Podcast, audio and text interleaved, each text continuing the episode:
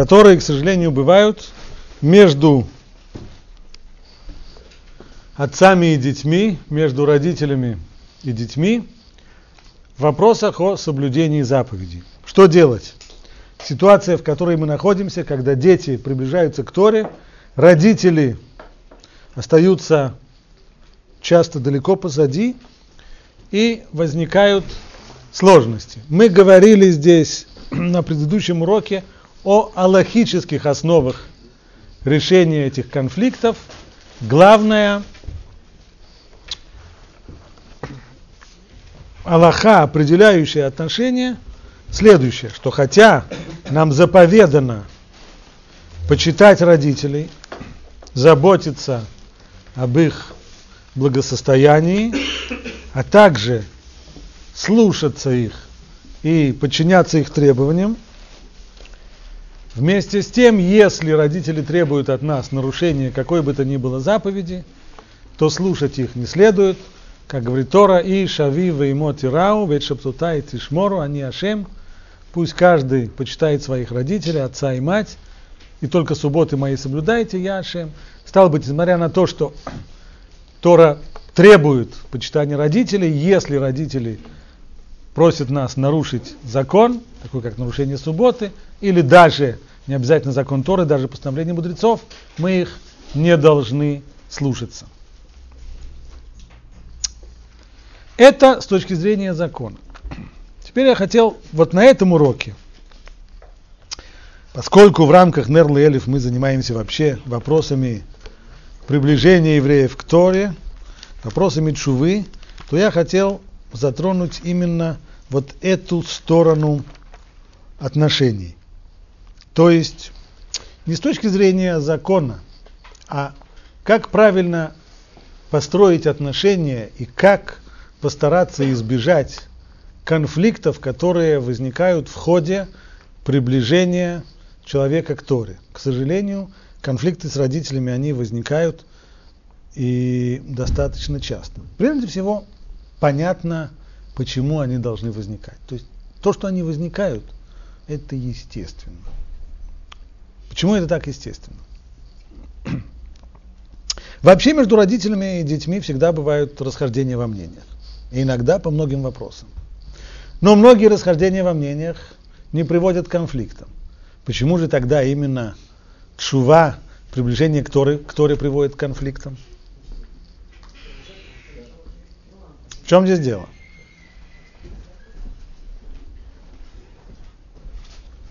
Первая причина.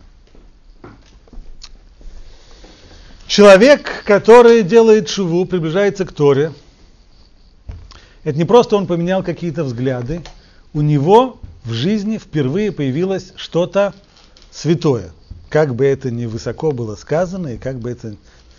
Но появилось что-то святое. И когда другие люди с пренебрежением относятся, и не только что относятся, но и высказываются с пренебрежением о том, что для нас свято, нам, мы чувствуем, что у нас кипит наш разум возмущенный. Кровь бурлит, стучит в висках, и очень часто в результате этого мы позволяем себе достаточно резкую реакцию на подобного рода отношения или высказывания. Ну, а там, где мы резко говорим по отношению к родителям, вполне естественно ожидать обид с их стороны или ответных резкостей. Это одна сторона медали. Вторая сторона медали со стороны родителей. Здесь речь идет не просто о некоторых расхождениях во мнениях которые, естественно, всегда так получается, что есть всегда проблема отцов и детей, всегда отцы и дети смотрят на какие-то вопросы по-разному. Это естественно. Но речь здесь идет не просто. Речь здесь идет об образе жизни, о пути жизни, о чем-то очень, очень принципиальном, очень судьбоносном. А любой родитель, чтобы вы знали, он очень хочет, есть у него очень сильное стремление к тому, чтобы дети продолжили его путь в жизни. Пока я сам не стал папой взрослых детей, я не понимал, насколько это сильно.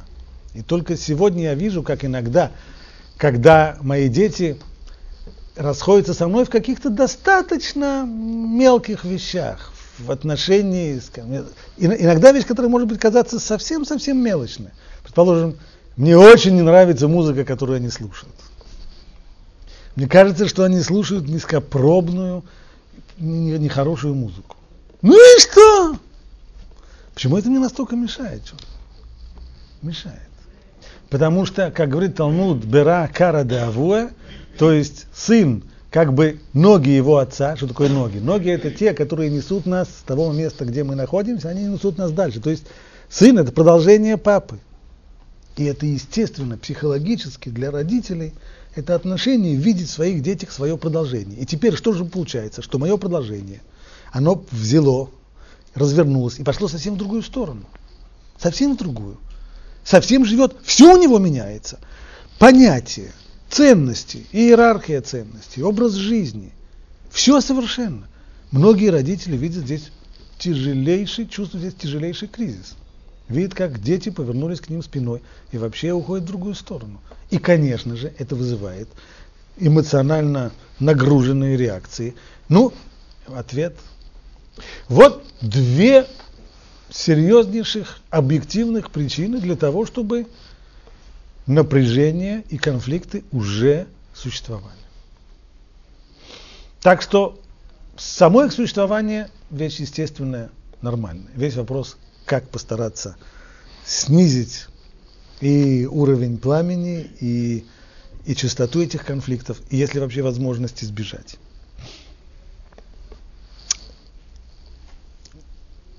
Может быть еще одна причина здесь. В основном трудные, тяжелые конфликты возникают именно на первой стадии приближения человека к иудаизму. Здесь наблюдается дополнительная причина. И вот какая. Человек уже приближается, ж понятно, что знание это у него еще. Немножко. А иногда и совсем немножко. Что-то он усвоил, что-то он твердил, но шаг влево, шаг вправо, и он уже, конечно же, начинает плавать. А родители, люди думающие, прожившие жизнь, там и сям могут задавать ему серьезно провокационные вопросы. Как действует человек, которому задали серьезный вопрос, и он чувствует, что он обязан ответить, и вместе с тем знаний у него нет. А чувствует, что вопрос под кавыкой, конечно. Как человек обычно реагирует на это? Нервно. Нерв, совершенно верно. Нервами.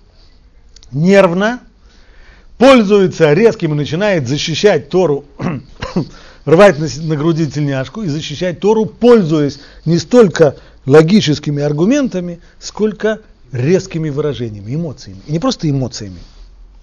Когда мы не можем убедить человека спокойно на уровне Деврей Хахамим Бенахат Нишмаим, как и по идее действительно должны быть, слова мудрецов должны слышаться Бенахат, спокойно. Когда у нас не хватает аргументов, то мы инстинктивно ищем очень резкие выражения. Почему-то думая, у нас у всех есть какая-то такая вот детская убежденность, что если мы кому-то что-то очень-очень резко скажем, то человек на, поймет, насколько это вообще важно, и сразу убедится.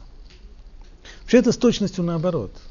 То есть, чем в более резкой форме и более резкими выражениями я строю свой аргумент, тем меньше шансов, чтобы кто-нибудь на свете его принял.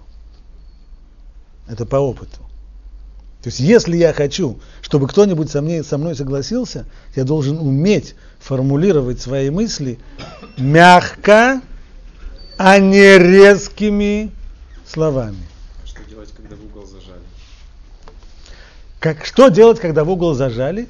Прежде всего, может быть, поговорим об этом более подробно, но самый простой вариант – это прекратить спор. Сказать не знаю. Конечно, в этом-то сложность. Потому что начинающий Бальчува чувствует, что он представляет вообще в своей семье со своими родителями Тору. И как это так? Тора вдруг в его лице скажет, не знаю. Вроде бы это уронит просто, до, до нельзя уронит авторитет здесь Торы. Ничего подобного. Можно сказать не знаю. Не только как человек, не только в семье. Я вам должен сказать и как преподаватель. Я это объясняю на многих преподавательских курсах. Научитесь этим двум золотым словам. Не знаю. Для многих преподавателей это шок. Как это так? Сказать ученикам, что я не знаю, а как же мой преподавательский э, авторитет? Наоборот. Не знаешь, а я узнаю, тебе объясню. Ничего, а я еще узнаю. Я только начинающий, что вы от меня хотите? Я начал учиться три года тому назад. Что вы хотите от трехлетнего ребенка? Я всего три года как начал учиться. А что вы хотите? Чтобы я уже все знал? Еще ничего не знаю. Поучусь, узнаю. Вырасту, буду большой, я вам все объясню. Не страшно. Приходите через 20. Не, не страшно, не обязательно через 20. Быстрее, может быть. Быстрее, но не страшно. И наоборот, я вам должен это сказать и как и по отношению к преподавателям. Многие люди, для многих преподавателей, они действительно живут с этим непонятно откуда взявшимся стереотипом, что если они скажут «не знаю», то свой преподавательский авторитет они безнадежно потеряют. Ничего подобного. Многие люди, услышав ответ честный преподавателя «не знаю», но это хороший вопрос, я постараюсь с ним разобраться, не только что меньше станут уважать такого преподавателя, а больше. А уж преподавателя, который будет им, простите, вешать лапшу на уши, уважать не будут. В особенности, если он преподает детям. Людям взрослым можно заморочить голову? Можно. Детям? Нет. Де, у детей ощущение, они инстинктивно чувствуют, когда преподаватель плавает, и вместо того, чтобы ответить всерьез по делу, начинает им морочить голову, дети это чувствуют инстинктивно, подспудно, и обычно безошибочно. Наоборот, такого преподавателя не будут уважать. А преподавателя, который честно скажет, не знаю, не знаю еще. Но я, блин, это выясню. Совершенно нормально. А уж тем более сказать это с родителем. Конечно же, для того, чтобы построить правильные отношения с родителями, нужно мобилизовать все силы человеческой личности. И разум, и силу воли, и очень много терпения. Почему терпение? Помню, как я только начал приближаться к Торе, здесь, в Москве, в, в синагоге в Мариной роще, был очень интересный человек. Он был здесь Балькойры, читал, читал Тору, звали его Репсимхе. Очень колоритная личность. Русскому языку он научился в лагере, до этого он русского языка не знал, язык у него был соответственный. А? Из Польши он был. А потом, когда их освободила советская армия, то он в конечном итоге попал в, в лагерь. Да, потом да. Ему нельзя было жить в Москве, он жил только за 101 километром.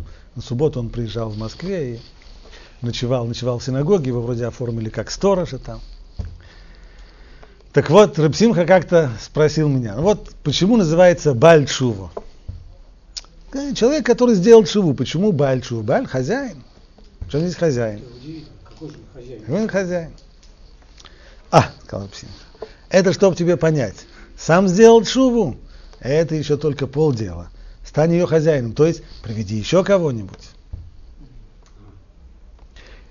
Вообще-то это вполне естественное стремление человека, который сделал шуву, постараться повлиять и на других. Есть люди, я на своем веку навидался людей, которые сами еще не успев до конца сделать шуву, уже начали охмурять, простите за выражение других людей, и их приближать. И такое бывает. Здесь есть две стороны. С одной стороны, конечно, это правильное чувство человека, который ощущает, что ему раскрылось что-то настоящее, что-то истинное, правда, а другие люди, ну, пусть это громко звучит, но немножко находятся в потемках. То, конечно, хочется этим людям, в особенности близким к себе людям, им тоже хочется дать немножко света. Это понятно. Есть и другая сторона, психологическая. Человек, не очень уверенный в себе – а начинающий Бальшува очень часто еще не очень уверен в себе. Вроде как, вроде как действительно это да, вроде оно, вроде как правда, вроде как... А с другой стороны, а вдруг нет, и вообще... Человек, не очень уверенный в себе, приобретает дополнительную уверенность, если он убеждает в своих новых убеждениях других людей. Срабатывает принцип социального доказательства. Если другие люди верят в то же, что и я верю, значит это правильно. Это действительно так. Ну, и эта потребность тоже, безусловно, вполне, вполне понятная для человека. А уж тем более, что здесь есть не только психологические потребности, как мы сказали, но и действительно понятное и верное и высокое чувство человека, который хочет ту самую правду, которую он раскрыл, донести для других людей. И в особенности он хочет это по отношению к близким людям. Конечно же. Кто самые близкие люди, как не родители, родственники. Поэтому очень многие болеют шува очень пекутся о том, чтобы их родители тоже стали соблюдать и тоже бы сделали шуву.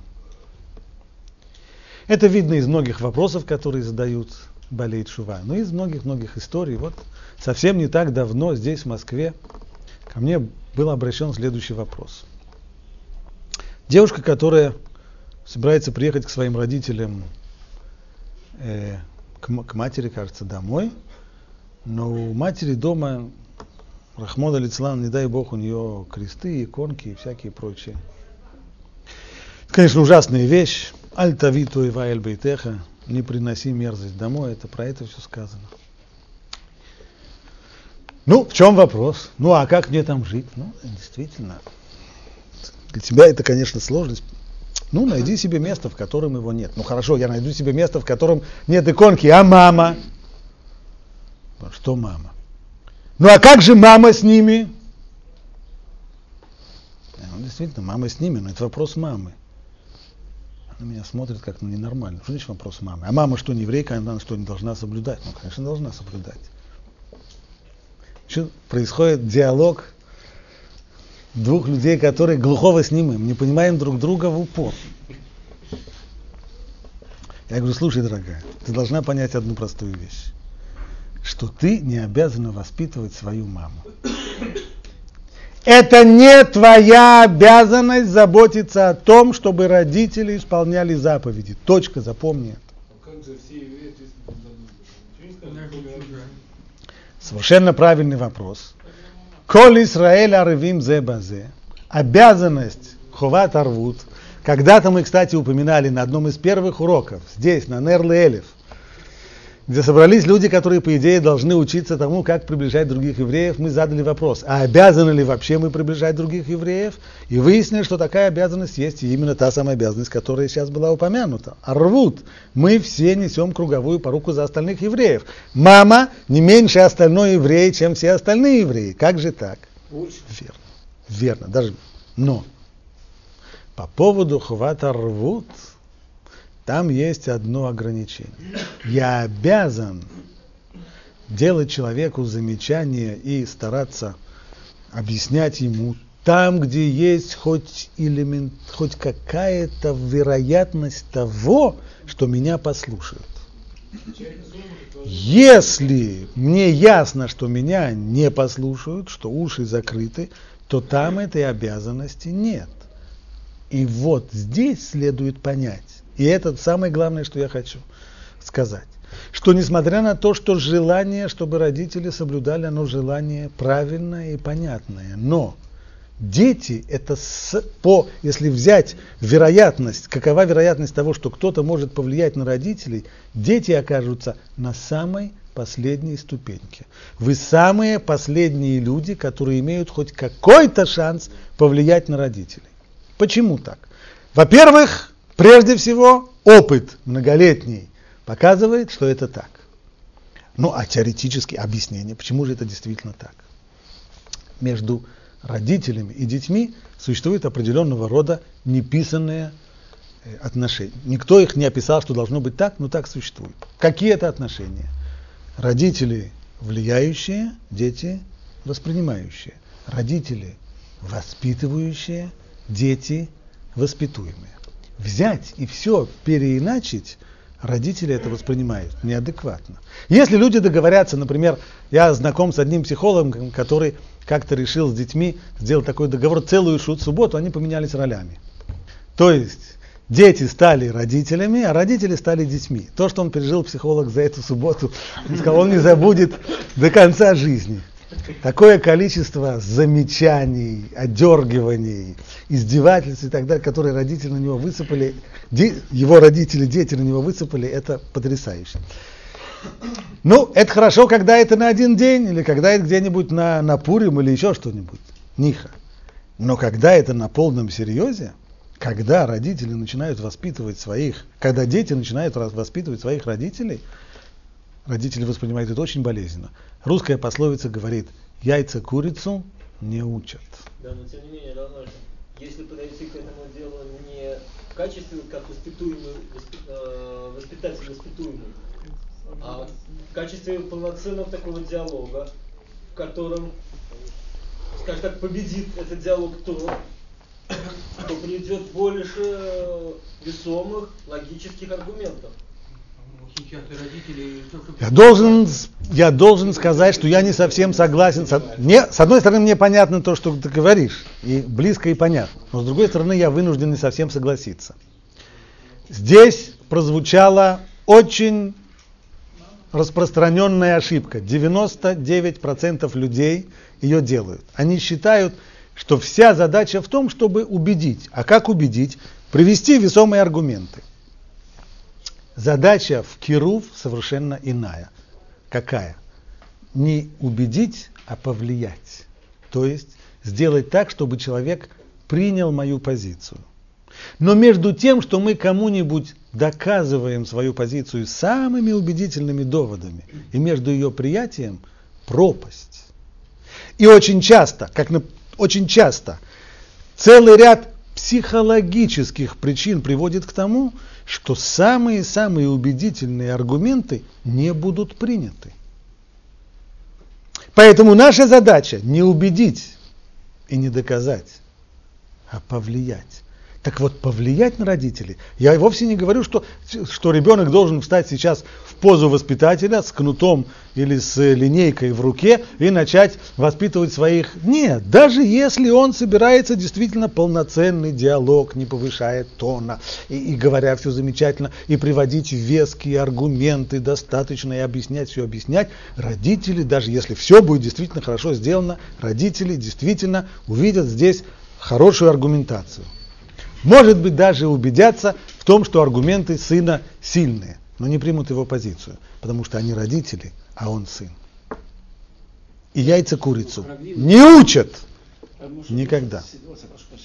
Есть ситуация, когда вот родители заинтересованы, допустим, на какой-то там, вот, допустим, мы сейчас учимся, да, я иду да. домой, и да. спрашиваю, что что ты выучил, что ты вот так, что новое там можно рассказать, что выучил, конечно. Мы говорим о том, что дети пытаются повлиять на родителей, чтобы они начали соблюдать вообще или соблюдать больше, чем они соблюдали до сих пор. И вот здесь вот мы наталкиваемся с очень тяжелой, мы сталкиваемся действительно с очень тяжелым препятствием. Возможность у детей повлиять на своих родителей очень-очень мала. Именно потому, что родители это родители, а дети это дети. И яйца курицу не учат. Но это только одна причина. Есть еще ряд причин. Причина номер два. Простая, но прозаичная. Способность человека воспринимать новые взгляды, а уж тем более способность изменять свою жизнь в соответствии с новыми взглядами, эта способность сходит на нет – с возрастом. Опыт работы в Кируве показывает, что основная группа людей, на которых можно повлиять, возрастной ценз до 35 лет. Слышите внимательно? А? Вот это уже здесь есть специфика, есть слож, более сложные годы, менее сложные годы это уже специфика работы в, э, скажем, школах и так далее. Но, по крайней мере, после 35 лет человек уже достаточно устоявшийся. И то, что происходит в его мышечной системе, только мы знаем, что человек теряет некоторую гибкость с точки зрения физической.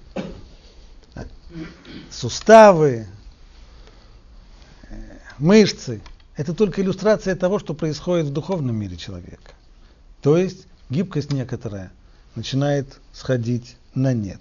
Человек все меньше и меньше способен изменять свои взгляды, а уж тем более образ жизни. Это не значит, что после 35 лет это невозможно. Возможно, но трудно. После 45 лет это очень трудно. Это не значит, что вы не найдете людей, которые сделали чуву и после 60 лет. Такие люди существуют.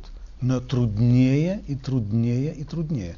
Поэтому, поскольку обычно бывает так, что дети молодые, а родители обычно бывает так, что они, как правило, старше, как правило, они пожилые, и с каждым годом они становятся еще старше, им все труднее и труднее менять позицию. Поэтому, даже если, может быть, вот этот вот барьер предыдущий, яйца курицу не учат, может быть не так по отношению к каким-то определенным, очень open-minded родителям не существует, но барьер просто возраста, безусловно, существует для каждого человека и делает возможность воздействия на них достаточно сложной. Третья причина. Убедить вот просто теоретически обосновывать им действительно бесполезно. Но если ты живешь как бы соблюдая, то они, чтобы только с тобой не иметь конфликта, будут делать все, что ты. И будут делать это потому сами, есть, как бы ради мира на земле. Да. Иногда, безусловно. Иногда да, иногда нет. Но, по крайней мере, мы сейчас... Ведь... Да, да, да. Мы сейчас, мы сейчас, э, мы сейчас обсуждаем именно вопрос именно тех людей, которые стараются, проявляют здесь активизм, стараются воздействовать на своих родителей. Я только пытаюсь объяснить. Это я вижу из сотен и из истории из жизни, из вопросов, которые ко мне приходят. Проблема эта существует, желание воздействовать на родителей существует, а уж тем более, как в том случае, когда вот задал вопрос, как бы выкинуть у мамы все иконки и сжечь все ее, все ее кресты и так далее, и так далее, есть желание воздействовать активно. Я только объясняю, пытаюсь объяснить, почему дети – это самые последние люди, которые в состоянии воздействовать на родителей. Итак, первая причина была – яйца курицу не учат. Вторая причина – объективная совершенно – возраст. Наконец, третья причина – она в самих детях. А именно, Бальшува, в особенности начинающий, это человек, который совершенно естественно склонен к экстремизму. Его религиозный экстремизм будет проявляться прежде всего в том, что ощутив, что он раскрыл что-то настоящее и истинное, начинает понимать, что все остальное лишено важности, а иногда он ощущает, что и просто глупость. И начинающий Бальшува начинает, как гусар, махая саблей направо и налево, рубить все на свете. Это глупость, это дрянь, это чушь, это ерунда. Ее? Это вполне естественно для начинающего Бальшува. Понятно объяснимо. Но ему под горячую руку попадаются очень часто многие ценности, которые важны для родителей. И в тот момент, когда он так вот с совершенным пренебрежением относится ко всему этому, все это ерунда, все это чушь собачья, все это, здесь уже кипит разум возмущенных родителей. Им уже очень тяжело. И после того, как вы человеку таким образом наступили на самые его больные мозоли, после того, как вы проехали с полным пренебрежением, потому что для него важно, если после этого вы попытаетесь его в чем-то убедить, то даже в том, что Волга впадает в Каспийское море, вам вряд ли удастся его убедить, а уж тем более воздействовать на него. Скажем, хорошо, впадает, впадает, но сделать что-нибудь под вашим влиянием – последний вариант. Более того, многие родители, они в этом случае не останутся в долгу. Что они видят? С одной стороны, что, что дети их, которые сделали чуву, вот так вот рубят направо и налево, расправляются, пренебрегают полностью со всеми ценностями их родительской жизни, со всей их культурой, со всем их жизненным опытом, со всем тем, что представляет их жизнь. А, ерунда. многие родители не остаются в долгу. Что они начинают делать? Они начинают атаковать все то, чем занимаются дети. Они выискивают заковыристые вопросы, они выискивают и часто указывают на недостатки еврейского религиозного общества и многих людей. Какая обычно эта реакция? Точно так же, как начинающий Бальшува, он налево и направо рубит все то, что, всякую ерунду, все то, что не относится к его новому миру, который он раскрыл. Точно так же он обычно рисует себе э, новый мир, который он раскрыл, в розовых красках. Он его воспринимает немного идеально. Куда более идеально, чем он есть на самом деле. Идеализирует его. Тоже понятно. Если человек нашел что-то, наконец, что он понимает, что это правда, что это истина, и он совсем недавно это нашел, вполне естественно для него идеализировать. Время пройдет, он перестанет идеализировать, он, отно, он будет относиться уже к своему новому миру реально. Но на первых порах он его идеализирует. И когда родители, оскорбленные тем и обиженные тем, что он пренебрегает их ценностями, начинают контрнаступление и пинают и легают его ценности, то здесь он уже совсем-совсем оказывается обиженным, потому что Потому что показывают ему на недостатки того мира, в который он вошел, начинают ему показывать, а, а вот это ваш мир, как он делает, а вот это, а вот это, а вот это. И человек здесь совсем взвивается к потолку. И будучи обиженным, он снова будет пользоваться резкими выражениями. Э, не исключено, что дойдет и до крика, до обида, а тогда возможности воздействовать. Когда, что получается? Вот такие вот отношения, они приведут к тому, что будут вы и мы, ваши и наши. Как только есть вы и мы, Кирув закончился. Я сейчас немножечко отхожу от вопроса дети-родители. В любой аудитории, как только вы слышите эти два местоимения, мы и вы, все, кончилось на этом. Вместо Кирува что получилось? Получилась баррикада. По эту сторону и по эту сторону. Остается только, только друг, друг в друга стрелять. Все. Кирул – это мы вместе. А как только говорит, вы делаете так, а вы делаете так, а мы ничего подобного, а вы, вы, мы, вы, мы, вы, все, закончилось. Это не кирув, это не приближение, это отдаление. А у молодых, начинающих болеть шува, это выходит совершенно естественно. Они пренебрегают всем тем, что важно для родителей. Родители в ответ контратакуют, вот и вышло мы и вы. Постоянные взаимные обвинения. Дети обвиняют светский мир, родители обвиняют религиозный мир, и все. Да. А, есть еще, может быть, такой момент. Когда родители уже один раз видели, изучали насильно, да, как мы старый мир разрушим, да, и новые До основания. с энтузиазмом построим. И они просто, а, ну это, это возрастное, это пройдет. И могут вообще даже серьезно не относиться к тому, что происходит с этими людьми. Да, конечно, конечно. И просто будут отмахиваться и даже вот даже тем, что ты показываешь. Они Да, молодец, да, что правильно. да, Он да. занимался ХВМ, Да, да, да, да, да, да. Очередное, И- да, да. Это да, увлечение. да. Очередное увлечение, да, да. Пройдет два-три Это года. Да. Да. Не ругаться, но не воспринимать всерьез. Согласен. Согласен, конечно. Вывод из всех этих трех аргументов, тот, который мы уже сказали с самого начала, дети это самые последние люди, которые могут повлиять на своих родителей. Стало быть, если мы хотим действительно, чтобы родители продвигались, чтобы они подошли к исполнению заповедей, то помочь им мы можем только одним образом. То есть, если кто-то может помочь, это другие люди, сторонние совершенно. Мне посчастливилось действительно так, что моя мать уже в достаточно пожилом возрасте сделала многие шаги, и слава Богу, она, она соблюдает субботу, наск- насколько она знает, она соблюдает кашрут, говорит Беркат Амазон, многие вещи, то есть предел мечтаний, в особенности, если понять, что человек стал делать эти первые шаги в возрасте около 70 лет, то это, безусловно, просто великолепно. Но должен вам сказать со всей большевистской откровенностью, что среди причин, почему это так получилось, есть одна, что я в этот процесс не вмешивался. Ни словом, ни полусловом, ни намеком, ничем. Никогда я не пытался воздействовать на свою мать и говорить ей как надо и как... Если кто-то ей о чем-то говорил и показывал, и рассказывал, или, может быть, даже убеждал, это были другие люди, не я.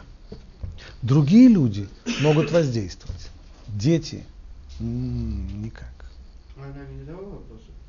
Если она задавала вопросы, я отвечал. Но это были вопросы, например, а почему есть заповедь такая, какой в ней смысл? А почему нельзя делать то? Я отвечал, делать то нельзя, потому что так-то и так-то и так-то. Но никогда не было попытки убеждения. Ща- ма, я тебя сейчас охмурю. Значит так. Чтобы убедить, нужно иметь авторитет. Чтобы убедить родителей, нужно иметь авторитет. Конечно, а его нет. Нет, тут А Для, у сына. Другие люди авторитетные, те, которые для родителей авторитеты. Они могут, они могут убедить. Действует принцип стереотипа восприятия. Нет пророка в своем отечестве. Тот человек, Тоже. которого Да, ты, да, ты не ждешь да. от него того, что... На самом деле вы здесь, то, что сказано здесь, немножко расширяет. На самом деле, на самом деле. Если по отношению к родителям мы самые, дети это самые последние люди, которые могут на них воздействовать. На самом деле сложность есть вообще с родственниками, по той, по той самой простой причине, которая была указана, это правда цитата из, э, из этого самого, из э, того самого молодого человека из Назарета, но эти, ну, цитата правильная. Хохма Багоем Тамин. Действительно, на своих родственников тоже очень, родственников и близких друзей, на родственников и близких друзей очень трудно воздействовать. Не так трудно, как на родителей, но трудно. И снова я могу похвастаться, что среди моего близкого окружения так получилось, что почти все мои родственники, многие, по крайней мере, из моих родственников сегодня соблюдающие люди, правда, своих, скажем, свою двоюродную сестру я пытался охмурить еще с наскоку гусарской такой лихой атакой, глупость была, потому что все, что я делал, было совершенно, совершенно излишне. Но несмотря на это, несмотря на это, все-таки получилось, не, не благодаря тому, что я делал, а наоборот, несмотря на то, что я делал. И очень интересно, кстати, получилось. После того, как несколько ночей, несколько ночей мы проспорили, я уехал и забыл, просто забыл положить в чемодан ряд книжек. И книжки там остались. И книжки они почитали. Не было, ни- никакой хитрости не было, я действительно забыл. Я, я, я приехал в то место, где я должен был отдать эти книжки, мне было очень неудобно. Что делать? Остались. Я должен был ехать в Вильнюс, привезти эти книжки в Вильнюс. Они у меня остались э, в Москве. Очень неудобно было. Но книжки остались. А с книжкой уже нет спора. Нет вот этого того самого пророка в своем, э, среди своей мешпухи. И с книжкой как-то получилось намного лучше. И то, что иногда даже те вещи, в общем-то, что самое интересное, книжки я оставил там именно те, ну, которыми я более-менее пользовался и в ходе этих э, дискуссий тоже. Но то, что я говорил, пролетело мимо ушей. А то, что в книжке написано, пошло и очень даже хорошо пошло. Снова, это потому, что возможности воздействовать на близких родственников и друзей очень ограничены, а на родителей совсем таки нет. А Поэтому А на детей? на детей есть возможность. Понятно, что со взрослыми детьми это достаточно сложно. На, на- на детей маленьких есть возможность их воспитывать. Мы обязаны воспитывать своих детей. Правда, мы уже знаем, что на- наступает возраст, когда, когда воспитание вот такого вот родительского воспитания делай так, потому что я тебе так говорю, оно уже не пойдет. Но вместе с тем возможность воздействовать остается. С детьми на самом деле есть, я смотрю оптимистично на многие вопросы, связанные с детьми, потому что, несмотря на то, что родители знают, вот они говорят детям уже 35 раз они уже сказали, а вот дети почему-то до сих пор э, так, так не делают. Вместе с тем, если не обострять отношения и правильно построить отношения с детьми, а это целая наука, это я согласен, то многие вещи, которые мы говорим, откладываются у детей медленно, медленно, медленно. Спорить они с нами будут. Я несколько раз ловил своих собственных детей на следующие вещи. Я, например, им пытаюсь что-то внушать. Они за мной спорят, спорят, спорят, миллион аргументов, почему я не прав. И все доходит аж до высоких тонов. Один раз поспорили, второй раз поспорили. Тут я слышу, как мой сын, который спорил со мной до хрипоты, начинает цитировать, цит, не цитируя меня, но просто пересказывать все мои аргументы споре с, с, с более младшим сыном. Значит, пока он, пока я на него пытаюсь воздействовать как папа, естественно, он в третьей позиции, он отбивается. Но вместе с тем, раз за разом, раз за разом, раз за разом, что-то там откладывается, откладывается, и какие-то вещи он воспринимает, а потом, а потом, причем он, он, я уверен, что когда он это говорил, он не думал, что он меня цитирует. Нет, он это уже воспринимал как свои собственные взгляды.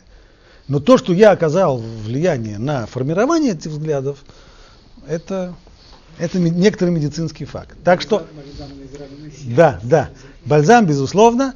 Так что, что касается отношений с родителями, есть, э, есть здесь есть место для оптимизма. Что касается воздействия на родителей, то, безусловно, любое воздействие детей излишне, попытка к воздействию излишне, не приведет ни к чему. Если кто-то и может воздействовать на нас, родителей, другие люди люди со стороны. Кстати, по поводу того, что я затронул раньше, когда родители, многие люди на это жалуются, что родители атакуют религиозный мир, обвиняют его во многих э, недостатках, и для многих это достаточно болезненно и вызывает обычно очень резкие реакции.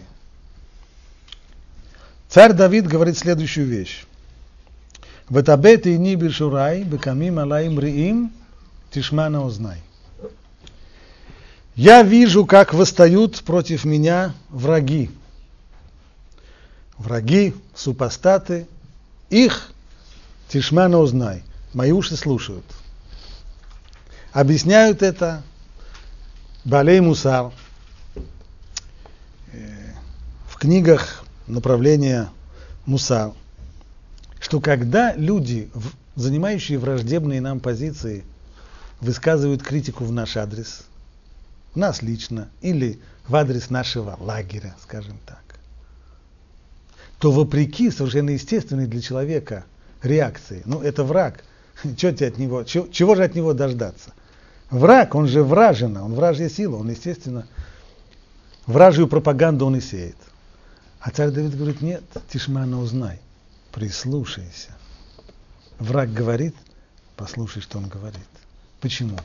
Враг, противник, противник, это тот, который видит все твои недостатки очень четко. У него такой фокус, то, что ты сам не разглядишь, он разглядит, у него увеличительное стекло, микроскоп, телескоп.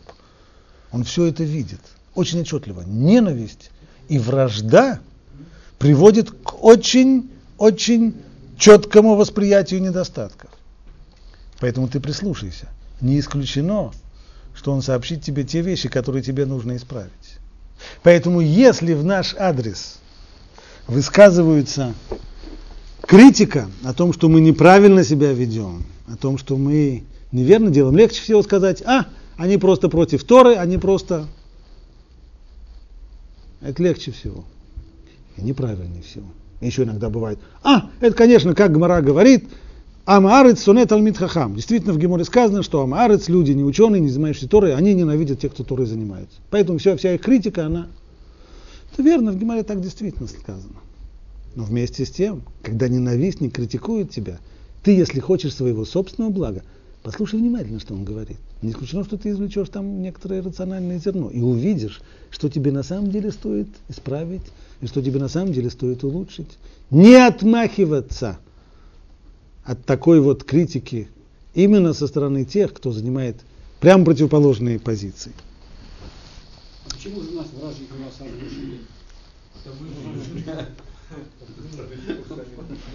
они не читали царя Давида. Просто.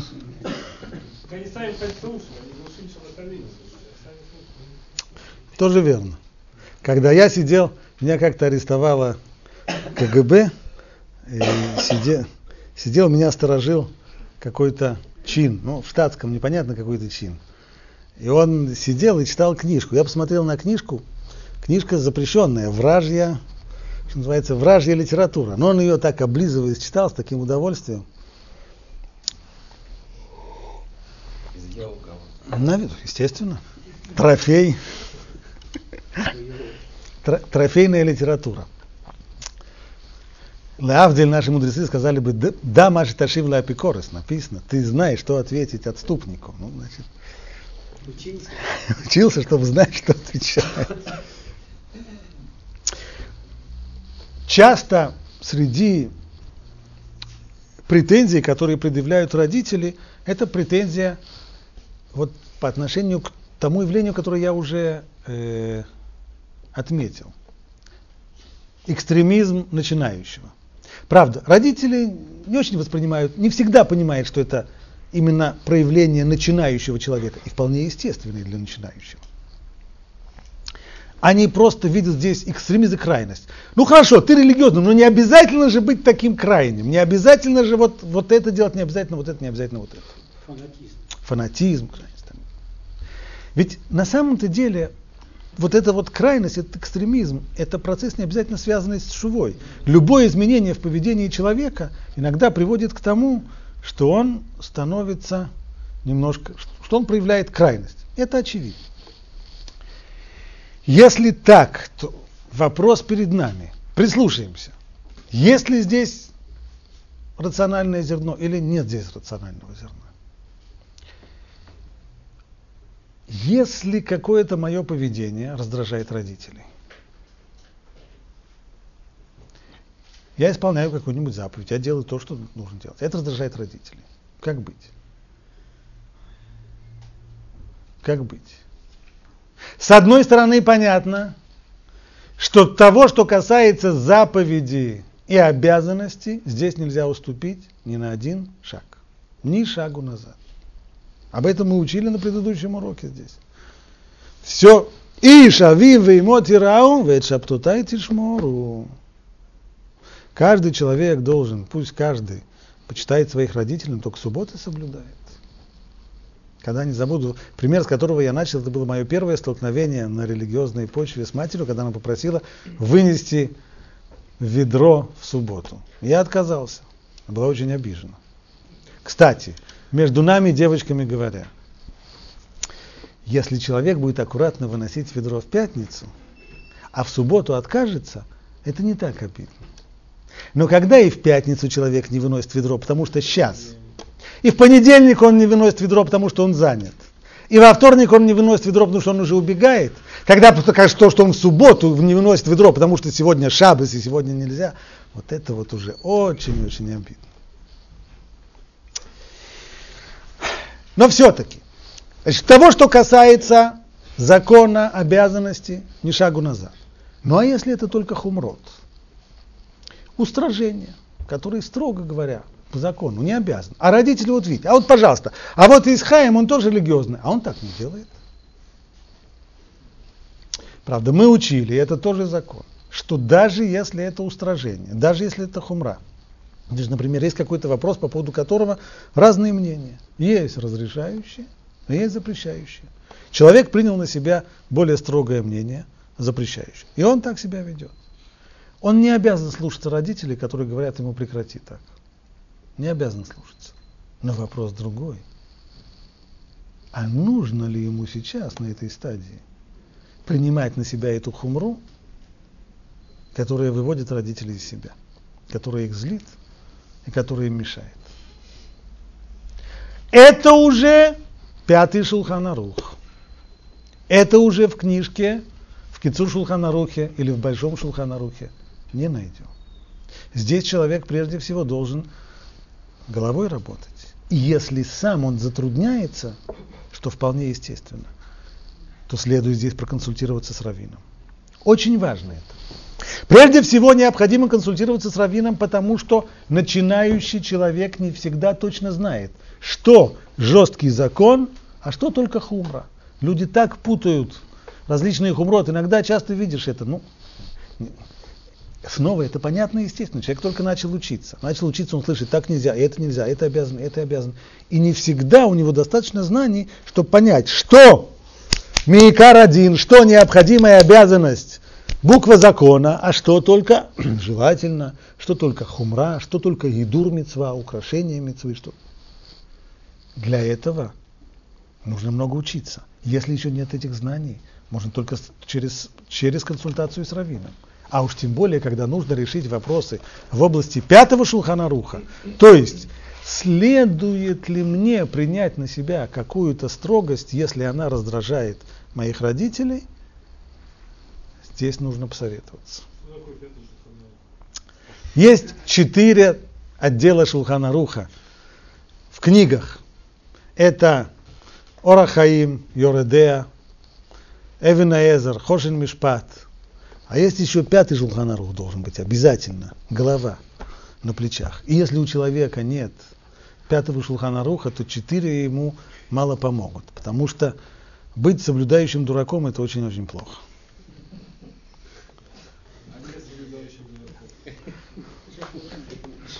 Когда человек не соблюдающий Рахмон, что же делать?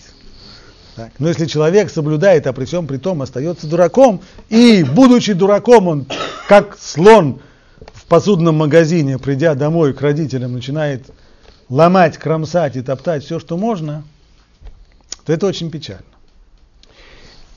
Во-первых, необходимо самому обдумывать эти вопросы, взвешивать действительно, стоит ли сейчас принимать на себя определенного рода хумрот или нет, которые раздражают, а иногда посоветоваться не просто иногда, я очень советую здесь посоветоваться с раввинами. Во-первых, выяснить, действительно ли так. Действительно ли то, что я понимаю, что вот эта вот обязанность, а это хумра, это верно или нет, а может быть это наоборот. Часто бывает, что люди думают, действительно неверно, у них не хватает сведений. А во-вторых, все-таки взвешивать. Что касается вопросов взвешивать, нужно не просто советоваться с, с рабаним, а здесь я вынужден сказать еще одну фразу. Но только поймите меня правильно. Рав – это, с одной стороны, это почтительное обращение. Рав значит большой. К человеку уважаемому так обращаются, Рав такой-то. Но это не значит, что всякий человек, к которому так обращаются, и не всякий человек, который может давать урок по, по Гемаре, он уже Рав, с которым можно советоваться по тонким вопросам. Желательно, согласитесь, но Аселы Харав, сделайте себе, то есть Желательно по тонким вопросам, во-первых, советоваться с Рабаним, которые постарше. Ну, во-первых, в силу опыта жизненного, в силу того, что они уже...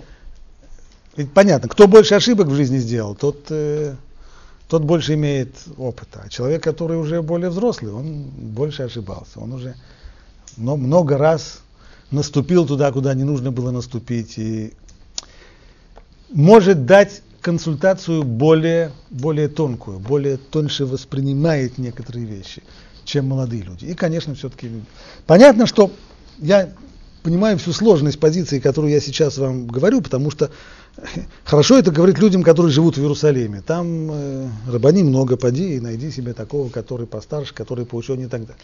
В Москве есть то, что есть.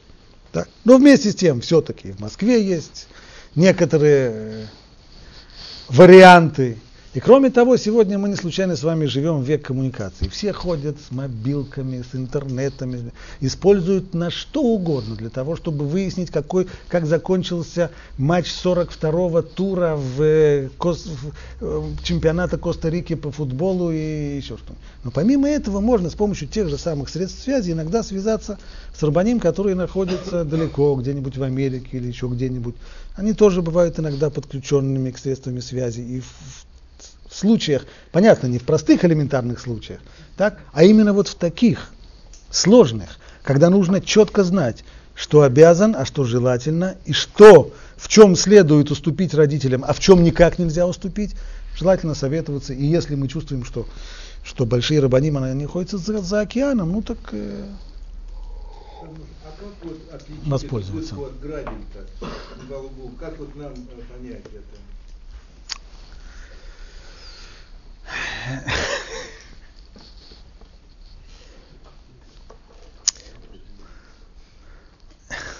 Ну, прежде всего, ну, если Есть некоторые какие-то объективные показания, возраст прежде всего, и насколько человек ученый, бывает это видно из, из, из беседы с ним и так далее. Опыт, не опыт. Во многом, во многом, это отдельная тема, я в нее не хочу так далеко уходить, но очень часто это ощущение где-то в области, вот здесь вот, солнечного сплетения. Человек чувствует, вот действительно, вот это вот Раф, вот мы с ним на одной волне, он, он меня поймет, я его пойму. Он... Если есть это ощущение, то оно. А Хараб. Мудрецы наши очень-очень поддерживали людей в этом направлении, чтобы человек выбрал себе постоянного наставника, чтобы всегда с ним консультироваться в сложных вопросах. И хорошо, когда он постоянный. Но для того, чтобы он был постоянный, конечно же, необходимо с ним э, то, что называют химия определенного рода, чтобы мы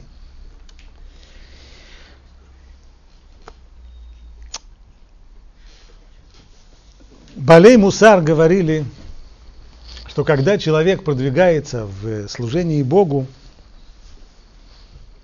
делает шаги вперед, поднимается по лестнице, ведущей в Бейт Ашем, желательно всегда параллельно еще работать над собой в области гордости и агрессивности. Я поясню вам, что, что имеется в виду.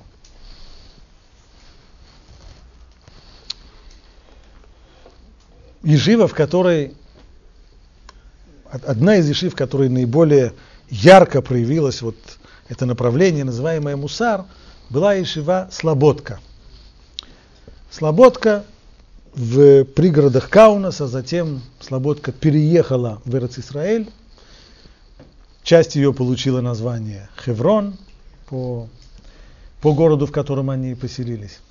Так вот, одним из основателей этой ешивы был Рабносен Цви Финкель, которого звали еще Элтер, то есть э, старик, старик из, из Слободки. Так вот, про него рассказывают такую историю.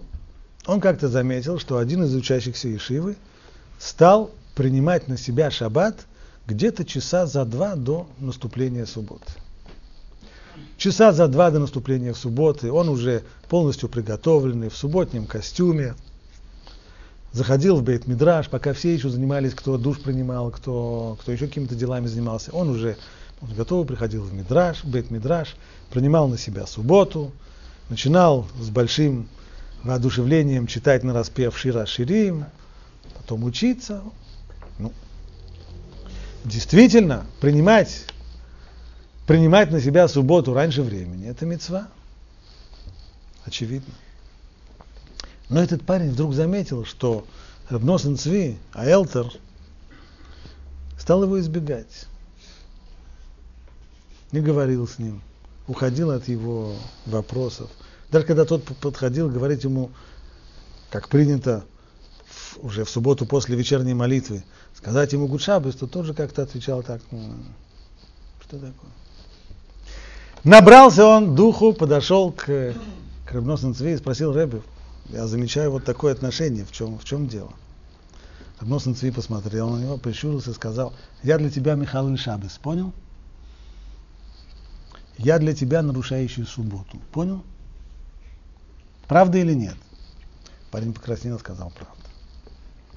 То есть, человек, который чуть-чуть только поднялся с одной ступенечки на другую, хорошо, что он поднялся, но не успел он обосноваться на новой ступенечке, как глядя назад, на ту ступеньку, на которой он сам недавно был, он уже смотрит на людей, которые остались там, с пренебрежением.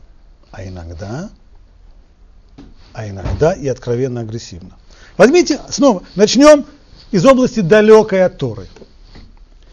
Был человек, который за свою жизнь выкурил большое количество пачек сигарет. Время от времени ему, может быть, делали замечание, что немножко мешает то, что он курит. Ну, он реагировал на это так, как принято реагировать.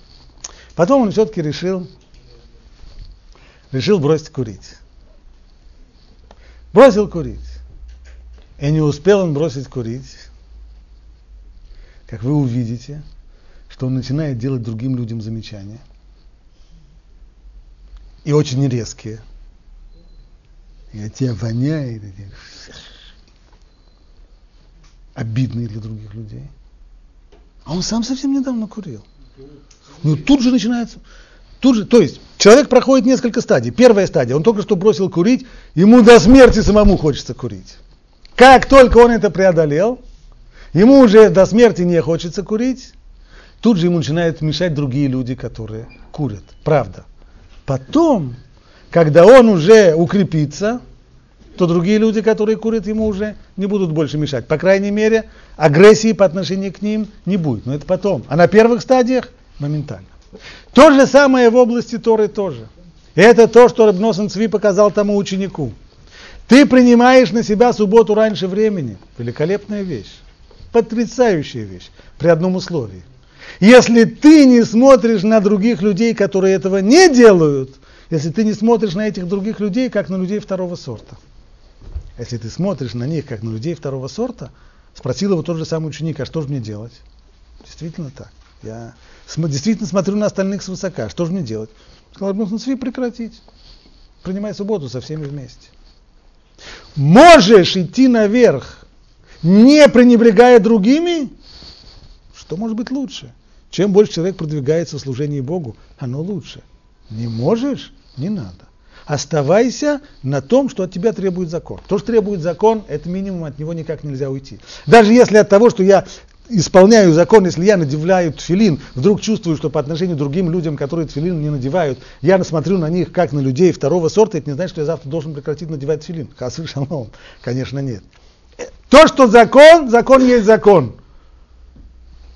Но что касается продвижения уже к тем областям, которых не требуют закона, которые только желательные, хумрот, хидурим, вот здесь вот очень внимательно быть, очень внимательно относиться к этому.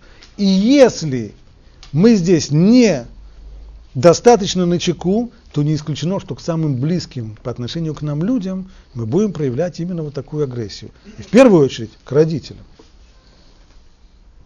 И не дай Бог – это никоим образом не оправдано. Ни в коем случае.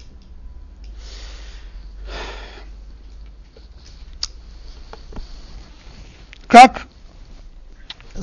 Скажу еще. Ведь если мы будем проявлять по отношению к ним такое вот отношение, пренебрегая проявляя свою гордость и пренебрегая всем тем, что у них есть, и их миром, и агрессивно по отношению к ним будем себя вести, не только что это плохо само по себе, но тем самым мы отнимаем у родителей всякую возможность приблизиться к Торе. Мы ставим перед ними просто здесь препятствия. И сами в этом виноваты. Раньше мы говорили, что Дети это те, кто имеет меньше всего шансов повлиять на родителей. Но иногда дети еще своими шагами, своими действиями, своим экстремизмом приводят к тому, что родители совсем смотрят на это как на что-то очень плохое, очень нежелательное и отдаляются подальше, подальше, подальше. Поэтому, несмотря на то, что этот экстремизм начинающего, он естественный, и без него никак нельзя, что делать? Но вместе с тем постараться настолько, насколько можем, все-таки держать себя в рамках, держать себя в узде и думать, задавать себе вопросы, стоит ли это сделать или не стоит, стоит ли принять какую-то хумру или нет, как на это реагируют родители, и советоваться, советоваться, советоваться. Вообще, Здесь мы сталкиваемся с еще одной очень-очень центральной проблемой. Человек делает шуву. Он отныне воспринимает себя как Эведашем, раб Божий. Человек, который служит Всевышнему. Это верно. Каждый из нас должен быть служащим Всевышнему, Эведашем. Правда, помимо того, что мы Эведашем, мы Авдеашем, у нас есть еще несколько обязанностей в жизни. Человек должен быть еще сыном, он должен быть еще мужем, или, по крайней мере, станет мужем, он еще и отец, или только станет отцом. Достаточно много обязанностей. И раб Божий, и сын, и муж, и отец, и все это вместе. Понятно, что трудно сочетать все вместе. И многие люди своей жизни на практике строят свои шаги таким образом, что одна из функций становится ведущей, а остальные получают меньшие приоритеты. Какие именно? В подавляющем большинстве случаев, там, где конфликтуют все наши функции вместе, то человек выбирает именно то, что он эведашем, то, что он служит Богу, а не остальные функции, функции мужа, обязанности сына, обязанности родителей.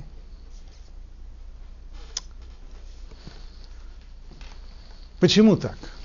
И действительно, люди, которые серьезно, серьезно занимаются Торой, исполнением заповедей, они могут проанализировать свое время. На что уходит у нас время, если мы только уберем сон, еду и работу, люди, которые работают для того, чтобы заработать на хлеб, а на что идет все остальное свободное время? Мы увидим, что они идут практически целиком на исполнение заповедей, то, те, которые называют Бейн Адам Лимаком, на заповеди, которые выражают мое отношение к Богу, как раба Божья, как служащего Богу. Но ведь есть еще заповеди Бен Адам Лехаверо, заповеди между людьми. Мы увидим, что по времени львиная доля времени у нас уходит именно на заповеди по отношению к Богу, но не по отношению к людям. Почему так? Это общая проблема. Это связано не только с родителями. Это медицинский факт. И это верно для всех. Вопрос, почему это так? Почему так бывает, что многие люди, как говорят, написано про жителей из дома, что жители из дома были раи, были, э, как там сказано, в из дом, э,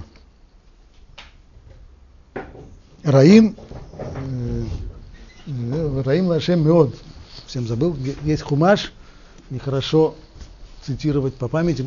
Хумаш можно получить?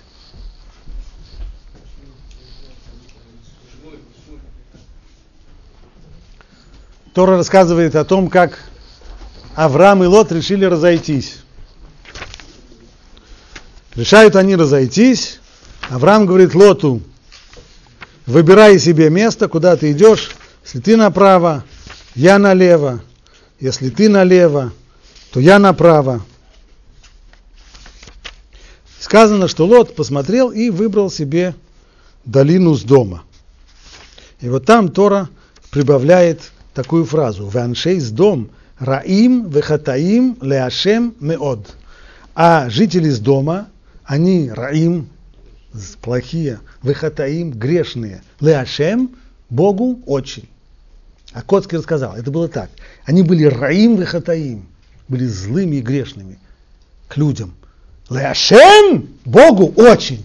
Религиозные в доску. Почему так бывает? Почему человек может быть по отношению к, лю- к другим людям, он может быть такой весь из себя религиозный, а по отношению к другим людям ты видишь, он лжет, врет, подставляет им ножки, обманывает, загоняет их в угол. Как? Как это может быть вместе? Ай, посмотри, как он молится, аж весь просто под самый, под самый потолок взвивается. Шмунейсре просто все вокруг него умерло. Он попробуй только его тронуть. Как это может быть? Почему это так? Почему мы, даже не в таких крайних случаях, почему мы больше концентрируемся на одного рода мецвод, а не на другого? Это заповедь и это заповедь. Объяснения есть разные. Я вам приведу объяснение, с которым я лично очень согласен. Но это, вот с первого раз я его увидел, оно нашло отклик у меня сразу, с первого слова, с первого взгляда. Рав Вольбе пишет следующую вещь. У каждого человека среди сил его души есть одна сила, которую вот, э, сторонники Мусара назвали ее фрумкает. Вообще-то в э, еврейском жаргоне фрум, словом фрум, а фруме, ид, называют, просто обычно было принято называть религиозного еврея.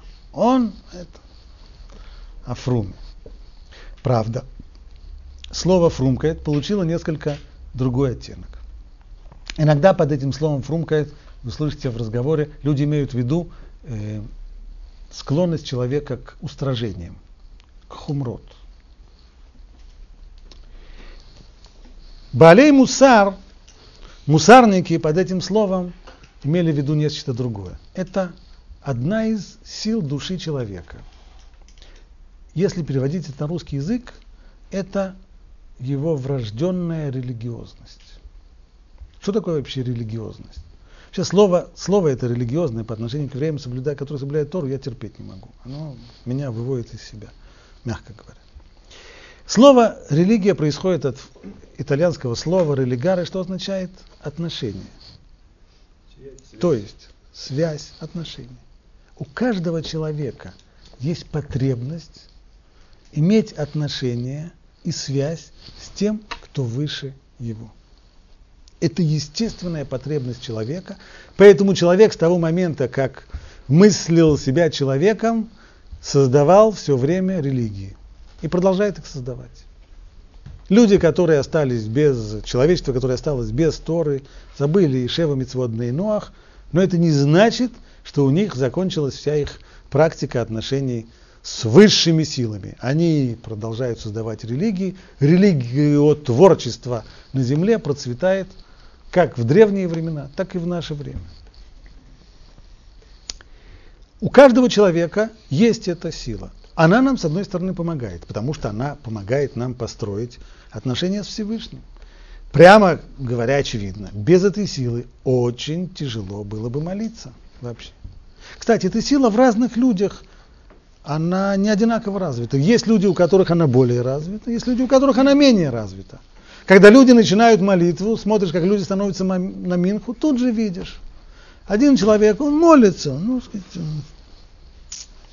он читает все, что там сказано прочее. Другой человек, ты видишь, он весь в молитву, всеми фибрами своей души и всем телом. Он. У человека такого это религиозное чувство развито больше. От природы. Но, как любое природное чувство, оно инстинктивно. Это не результат мыслительной деятельности. Оно в человека заложено от природы.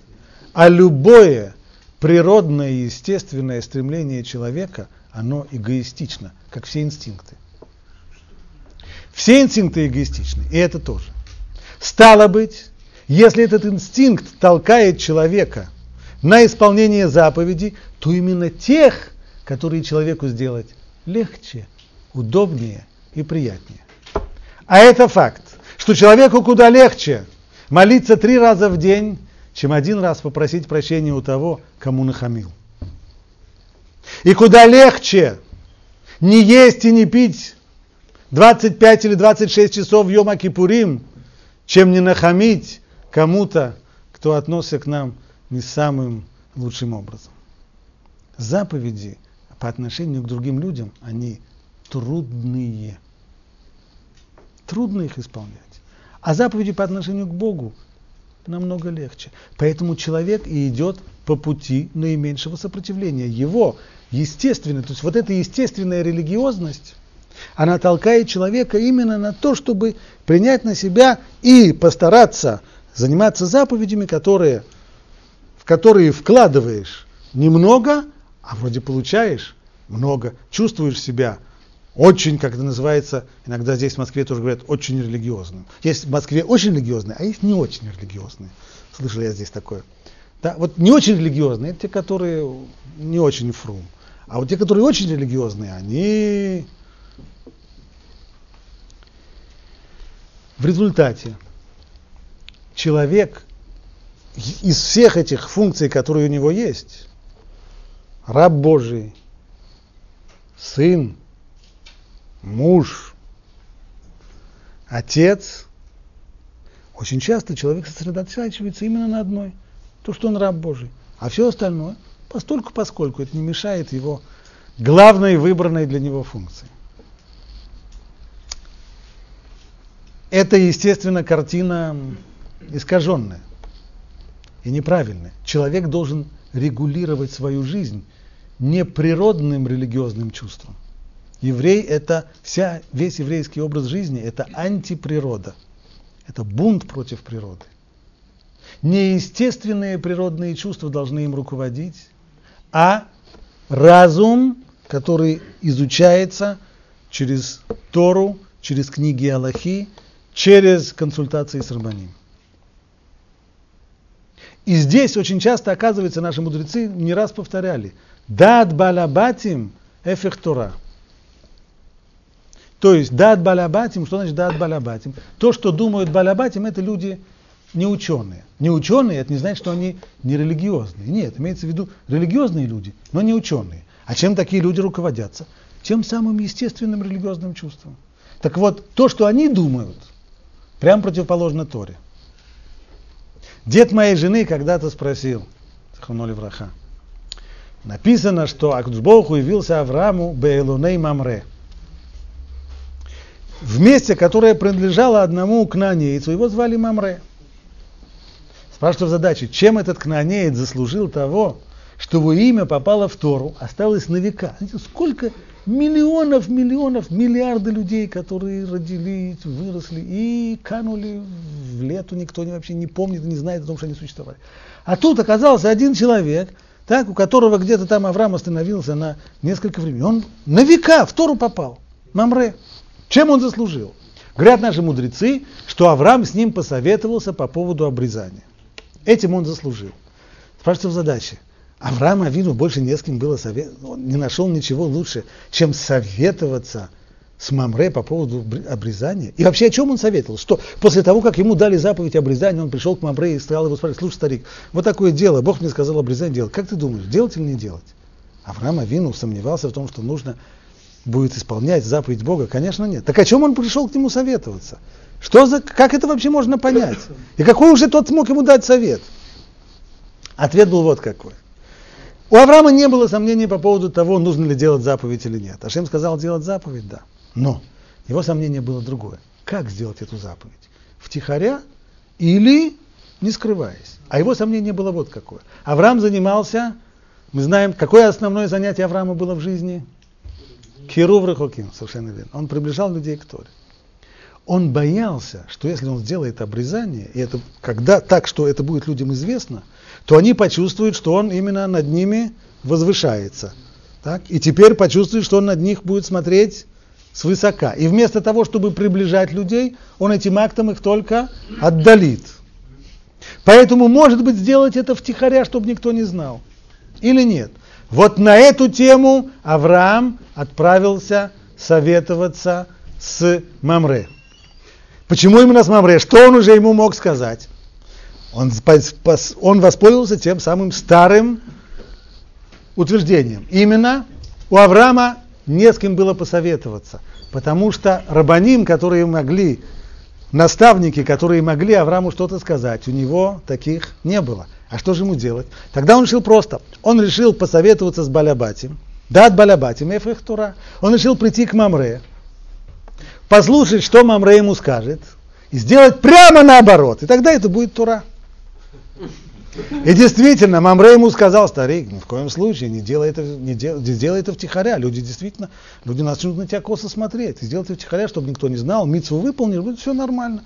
А ну, чтобы никто не знал. Авраам послушал, сказал, если так, значит, надо делать прямо противоположно. И действительно написано, беэцем моем азе, беэцем моем в самый этот день, то есть в самый-в самый день, не где-нибудь втихаря, а всенародно, не прячась, Авраам Авину сделал это. Дат балябатим эффектура, то есть, чем руководствуется балябатим? Естественным религиозным чувством. Это прямо противоположное тому, что хочет Тор. Известно, Хофицхайм приводит в Шмират и Лашон. Вопрос. Человек ищет себе работу. Ему предлагают разные места, их сравнивает там, сям, по деньгам, по условиям.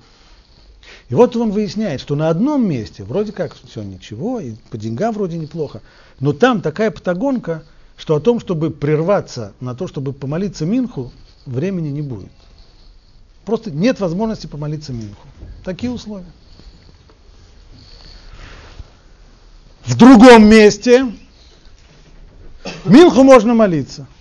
Там наоборот, спокойно, там люди чай пьют, кофе пьют. Ну как пьют чай, кофе, также можно выйти потихонечку помолиться Минху, и даже место есть, где тебе никто не будет мешать. С Минхой проблем нет. Только что. Там, поскольку пьют чай, кофе, за чай, кофе, там еще люди и говорят немножко. Говорят, болтают, общаются, косточки моют немножко туда-сюда. Но зато Минху, ну, какое место будем выбирать? Естественный, естественное вот это вот религиозное врожденное чувство, говорит, как так? Работу, в которой нельзя Минху молиться. Как это можно сказать? Минху не молиться? Не дай Бог. Значит, пойдем на второе место работы. Это, естественно, религиозное чувство. Аллаха говорит не так. Минха очень жалко, конечно. Но вместе с тем, если человеку нужно, мы знаем, что для того, чтобы исполнить заповедь мицват асе, человек не обязан отдавать свое имущество. И если его возможности, у него нет другой возможности заработать, кроме как в том месте, в котором Минху помолиться не сможет, значит придется работать в таком месте. Но мицват лотас, и если это запрет, то для того, чтобы не, нужно, не нарушить запрет, нужно отдать все, что у тебя есть. Все. Значит, никакой заработок не может оправдать возможность находиться в том месте, где люди говорят лошонара, а ты их слушаешь. Нельзя слушать лошонара. Нельзя слушать, как косточки моют. Нельзя никак. На такой работе нельзя работать. А заработки что? А что же я по миру пойду? Значит, по миру пойдешь.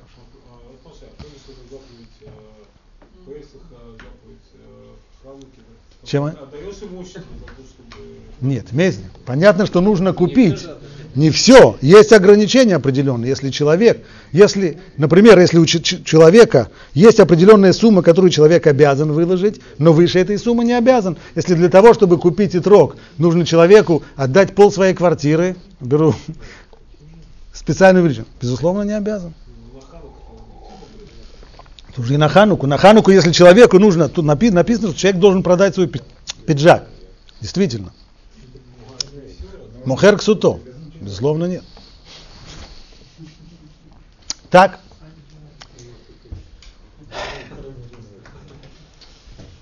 Итак, если мы хотим правильно построить отношения с родителями, то необходимо запомнить это первое правило не руководствоваться своим религиозным чувством, руководствоваться Аллахой.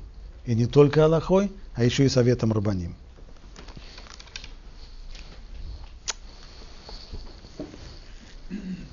Для того, чтобы быть...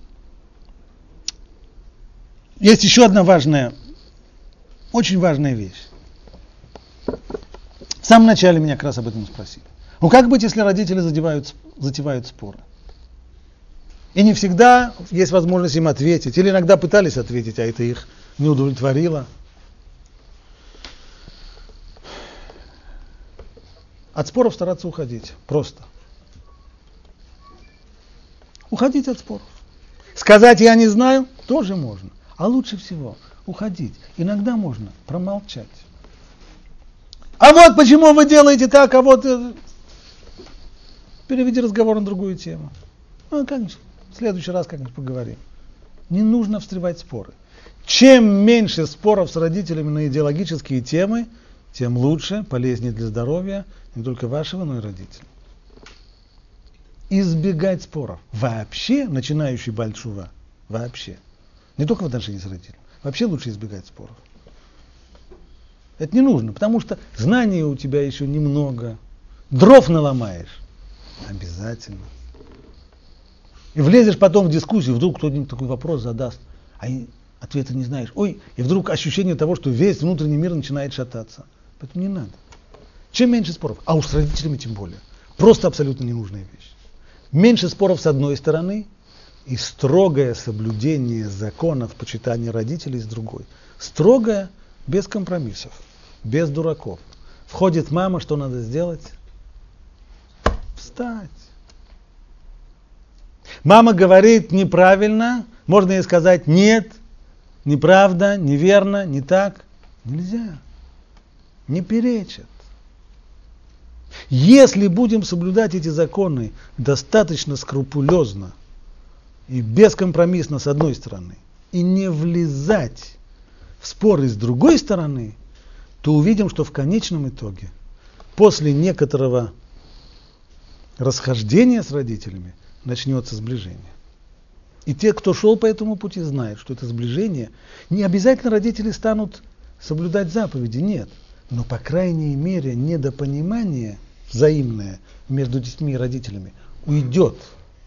Ежели будем лезть на баррикады, или будем давить, или будем охмурять родителей, так можно годами конфликтовать.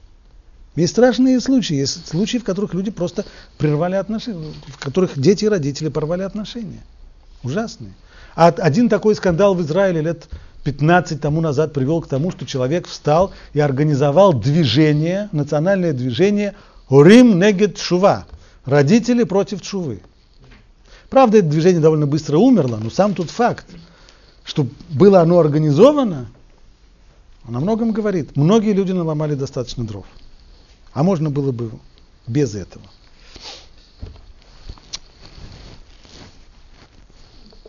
Важно помнить, что именно болеет шува, они представляют собой витрину всего общества Торы. Потому что люди далекие от Торы, они не очень себе представляют, да и не, не имеют возможности заглянуть в мир Торы туда, внутрь, вглубь. На кого они смотрят? На болеет Шува. На нас с вами. Так что мы с вами на витрине. И поэтому требования к нам, они очень-очень строгие.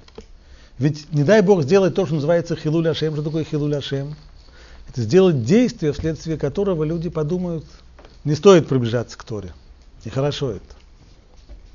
А иногда люди могут так подумать, когда они сталкиваются с каким-то нехорошим поведением людей, которые, которые стали соблюдать. Так что ответственность, она очень-очень-очень тяжелая. И поэтому нужно действовать с умом, много советоваться – и не полагаться на то, что кто-то тебе скажет, а вот я спросил Равина, а он мне сказал так-то и так-то. Тоже важный момент. Стороны, Спросить самого. Стороны, да. Не, не, полагаться. Не, не полагаться. Почему? А спроси самого. А, то есть кто-то сказал Равину, что вот это... Тебе говорит человек, сказал. знаешь, я спросил Равина, он мне сказал так-то, вот так и делай. А. Почему это неверно? По аналогии. Запомните, запомните это на всю жизнь. Равин дает псак не как ответ на вопрос, а как ответ вопрошающему. И разные люди могут получить, в особенности в тонких вопросах, разный ответ. А иногда на один и тот же вопрос. Иногда это касается деталей. Люди думают так, по аналогии, да, у меня была такая же ситуация. Она такая же и не такая же. В жизни вообще не бывает двух точно таких же ситуаций. И иногда нюансы маленькие, они могут все изменить. Совсем это уже хрестоматийная история. Возник много лет тому назад спор по поводу Илхот Шаббат. Есть продукты питания, которые продаются в целлофановых пакетах. И есть разные системы, как закрывать эти целлофановые пакеты, чтобы не высыхало и так далее. Одна из них, это просто самая простая, такая проволочка, которая заплетается в такую косичку. В Израиле в свое время продавали таким образом достаточно много хлеба. Хлеб шел в таком целлофановом пакете, и пакет этот закрывался с помощью такой косички. Возник вопрос, не является ли вот такое вот заплетение косички не является ли нарушением одной из 39 мелоход, которая называется кошер, то есть вязать узлы. Или распле... Нельзя вязать узлы и нельзя развязывать узлы. Стало быть, открыть, закрыть. Вопрос. Были высказаны разные мнения. С одной стороны, вроде как похоже, с другой стороны, здесь отсутствует форма узла. Здесь же на самом деле это просто закручивание, это не совсем узел. самые разные аргументы. Отправился человек к Раву Ильяшеву с этим вопросом. И тот сказал ему, можно. Через некоторое время встретил этот человек другого человека, тот с ним стал спорить, и вдруг в споре говорит, я спрашивал Рав Ильяша, он мне сказал, запрещено. И тот же. Тогда вопрошающий отправился второй раз к Раву Ильяшеву и задал ему вопрос конкретно. Вот я спросил, вот тот спросил. А вы уж спросил, что ты спросил? Ну вот по поводу этой штуки. Что я тебе сказал? Что запрещено? Правильно. А что тот спросил? По поводу той же самой штуки. Тот спросил, можно ли закрывать? Сказал, можно. А ты спросил, можно ли закрывать? Сказал, нельзя. Кто не понял? В одном, один человек показал одно движение, вот так закрыть, то есть взять вот эту вот проволочку и сделать только один оборот. А сказал, что можно. А два оборота, это уже совсем другая, это совсем другая опера. Так же, как, например, по поводу законов о шитье. Запрет Торы нарушается, если было сделано сколько? Два стежка, а один еще нет, разойдется. Так вот, человек, что же может быть? Человек пришел и сказал, спрашивали про ту же самую проволочку. И получили два разных ответа. Почему? Немножко разные детали, по-разному спрашивали. Одно дело вот так, а другое дело вот так. Поэтому вопросы задавайте, Рабаним, сами, а не полагайтесь на то, что кто-то вам расскажет, что он уже Рава спросил, а тот ему сказал так-то и так. В любом случае, еще одна вещь важная. Я очень-очень делаю длинную лекцию, прошу прощения, но я все время боюсь, что я что-то важное забуду. Еще одна важная вещь. Не стоит люди, у которых близкие отношения с родителями. С одной стороны, если отношения с родителями до шувы были уже не самые лучшие, то, конечно, шува подливает масло в огонь и совсем становится сложно. Но я сейчас беру людей, у которых близкие отношения с родителями. Если близкие отношения, то очень часто дети посвящают родителей в свои трудности, в свои раздумья, в свои сомнения. По поводу чувы я не советую этого делать. Я сам в свое время это сделал и посвятил мать свои сомнения, и результат был очень нехороший на первых порах следует немножечко отдалиться от родителей. И это отдаление, которое в дальнейшем приведет только к сближению. Озвучная истина. Если человек, женившись, собирается жить вместе со своими родителями, то он идет к Третьей мировой войне. Если он хочет построить с родителями близкие отношения, то он прежде всего должен позаботиться о том, чтобы жить от них отдельно. И чем быстрее он от родителей отделяется, тем ближе к своим родителям он будет. Для многих людей, которые живут в Москве, то, что я говорю, звучит просто такой жуткой ересью, что... Ну, это так. Это так. Этот отвратительнейший местный обычай, когда люди живут, заводя семью вместе со своими родителями, это катастрофа, преступление. У меня просто нет слов для того, чтобы выразить все свое потрясение этим жутким обычаем. Много есть вынужденных необходимостей. Квартирный Много. Вопрос, Квартирный вопрос тяжелый, но вместе с тем есть вещи, на которые человек идет самоотверженно. Многих вещей не следует себе покупать, но следует продать последний, э, последний пиджак, чтобы разъехаться. Поверьте мне. Я могу это доказать из Талмуда, если кто захочет. Есть сложности, трудности, все понятно. Совсем согласен. Но это просто Мессирус Нефиш здесь нужно для того, чтобы разъехаться. Да. По этому же поводу. Э, я просто слышал, даже не могу вспомнить откуда, то, что родители не стоит, э, не советуют в первый год пускать вообще как бы в гости. Не, пускай. На провокационные вопросы не отвечаю. Я не хочу, чтобы меня поймали на слове, что я про кого-то сказал но, э, мягко говоря, я не согласен с тем, что было сказано. Вот. Это немножко, это немножко, немножко консульта, это немножко иллюстрация тому, что я упомянул раньше. Нужно Потом, нужно приглашать родителей, и нужно их посещать, и ну, должны быть близкие отношения с родителями, но жить отдельно. Так вот, на первых шагах чувы желательно чуть-чуть отдалиться и не посвящать в свои сомнения. А? 1200 километров. Нет, зачем 1200 километров? Достаточно, достаточно жить в другой квартире, даже если она не, не, так, не, не, не, не так уж далека. Но не жить ни в коем случае в одной квартире. В. Ну.